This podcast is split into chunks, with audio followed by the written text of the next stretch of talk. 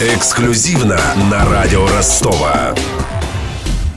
Музыка группы «Кино» в исполнении симфонического оркестра прозвучит сегодня в Ростове. На гитаре сыграет участник легендарного коллектива Юрий Каспарян. Автором аранжировок выступил петербургский композитор Игорь Вдовин. Проект «Симфоническое кино» появился в 2012-м. В этом году Виктору Цою должно было исполниться 50 лет. В концерте участвует и сын культового музыканта Александр. Специально для выступления он сделал видеоряд. Он представляет собой анимированную графику на основе обложек группы кино и картин современных художников. Перед концертом Александр Цой заглянул в студию радио Ростова и рассказал, как стал участником симфонического проекта, почему несколько лет работал под псевдонимом и в итоге вернулся к своей фамилии.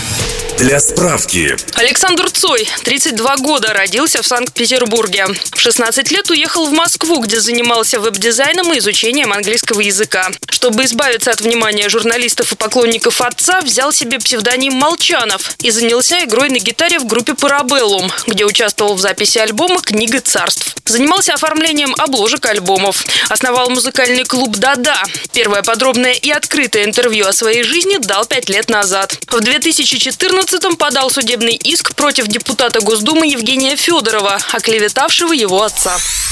Интервью. Ростов-то, получается, какой уже город в туре? В данном конкретном туре второй. Длинных поездок у нас, по крайней мере, со мной пока не было. Я не так давно присоединился к проекту. Чуть меньше года я с ним езжу, поэтому... По вашим впечатлениям, как публика принимает этот проект? Насколько люди готовы слушать эту музыку в такой подаче? Те люди, которые приходят на концерты, принимают прекрасно. И те люди, которые, которым я ставил, и какие-то отзывы в интернете, которые я видел, ну, по большей части положительные. Я видел буквально пару негативных от сомнительных каких-то персонажей.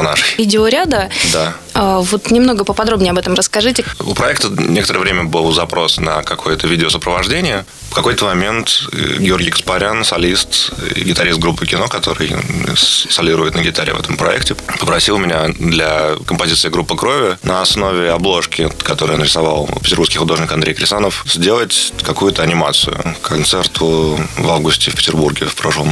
Я сделал, ему так понравилось, что мы ударили по рукам, что я буду постепенно пытаться всю программу как-то интересно оформить. Это работа в процессе. Какие-то вещи санимированы от начала до конца драматургически какие-то я вживую в, в реальном времени, э, как это даже я не знаю, какой глагол применить, свожу, рулю, что-то переделывается, посмотрю по реакции публики, что снимают на телефоны, что не снимают. Примерно половина, наверное, уже достаточно неплохо оформилась, половина, может быть, еще скетчи такая, пока я думаю, как лучше поступить. Сам процесс, буквально в двух словах, э, как делается эта анимация? Вы на что ставку делаете? Я делаю ставку на такие абстрактные абстрактные довольно-таки образы. Много смотрю в сторону всякого супрематизма художников типа Кандинского, Малевича и того же самого Андрея Кризанова, например, который оформлял обложки кино. Те рисунки, которые рисовал отец, кое-что оттуда я взял, и просто по собственному вкусу я как-то придумываю, как, как бы эта графика могла двигаться под музыку. Поскольку вы приезжаете с проектом таким ностальгическим, вот у вас какие остались а, воспоминания а, об отце? Микроскопические какие-то обрывки, потому что, ну, мне было совсем мало лет. Делиться я ими не хочу, потому что это такие мои личные крохи буквально того, что я помню. Безусловно, меня трогает музыка, она тем более в таком довольно, как сказать, такой щемящей интерпретации в данных аранжировках, в оркестровках аранжировках Игоря Вдовина. И я не знаю, тут, как бы, наверное, я не разверну сейчас. А в принципе, вот оригинальные версии слушаете? Близка ли вам такая музыка? Мне близка эта музыка, я их не очень часто слушаю, потому что это, ну, немножечко по-живому мне. Какие-то моменты жизни я могу поставить, что чаще слушаю какие-то менее известные группы кино,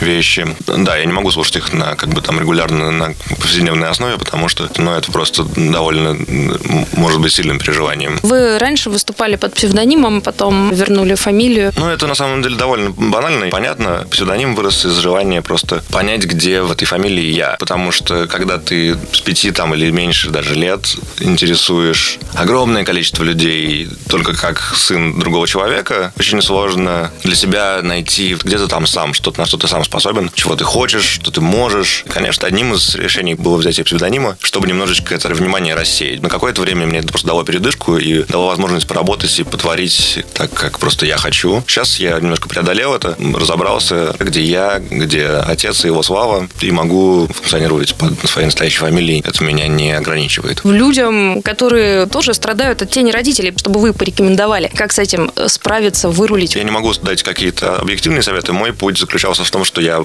какое-то время отгородился и просто пребывал в таком некотором отрицании собственной биографии. Просто делал вид, что это не про меня. Не уверен, что всем это подойдет. Это было временами довольно странно, может быть, сложно. Есть еще хороший вариант, может быть, просто не париться на самом деле. Это может сработать, мне кажется. Я просто не смог не париться. Не могу не поинтересоваться историей с обвинением депутата Единой России, да, когда вы а, подавали в суд. Продолжение какое-то. Вот Продолжения, к сожалению, никакого не было. Я подал заявление в Следственный комитет и подал заявление в Комитет Госдумы по этике. Ни тот, ни другой орган не признал его слова чем-то за рамки вон выходящим. То есть, э, судя по всему, публичное заявление, что человек, который всю свою жизнь занимался музыкой и стал известен благодаря ней на, на всю страну, и не только на эту страну, и на многие соседние, что за него все его песни написаны кем-то еще по заказу каких-то внешних сил, это нормально. Так можно делать. Можно просто говорить про публичных людей, что на самом деле они ничего себе не представляют. Где-то там этот человек признал, что он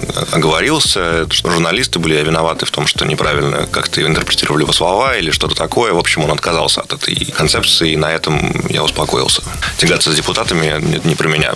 Скажите, а насколько вообще, в принципе, для вас близка, актуальна тема какой-то там общественной деятельности, политики? С одной стороны, я как человек творческий, конечно, довольно далек и, может быть, несколько инфантилен в этих вопросах. Я хотел бы, чтобы просто как-то само все решилось, все стало хорошо и честно, и правильно. С другой стороны, иногда, конечно, глаза на лезут от того, что происходит вокруг, если немножечко присмотреться, за что человека могут посадить в тюрьму или какая-нибудь там банальная история, которая сейчас раскручивается с этим нашим стадионом в Петербурге. Это вызывает, конечно, некоторый внутренний протест у меня, но как именно его конструктивно применить к реальности, я пока не понял. Может быть, когда я пойму, я применю.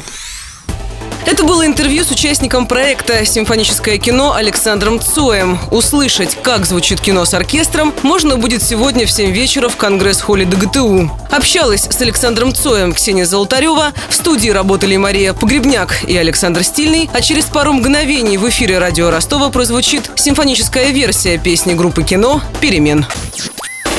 Эксклюзивно на радио Ростова.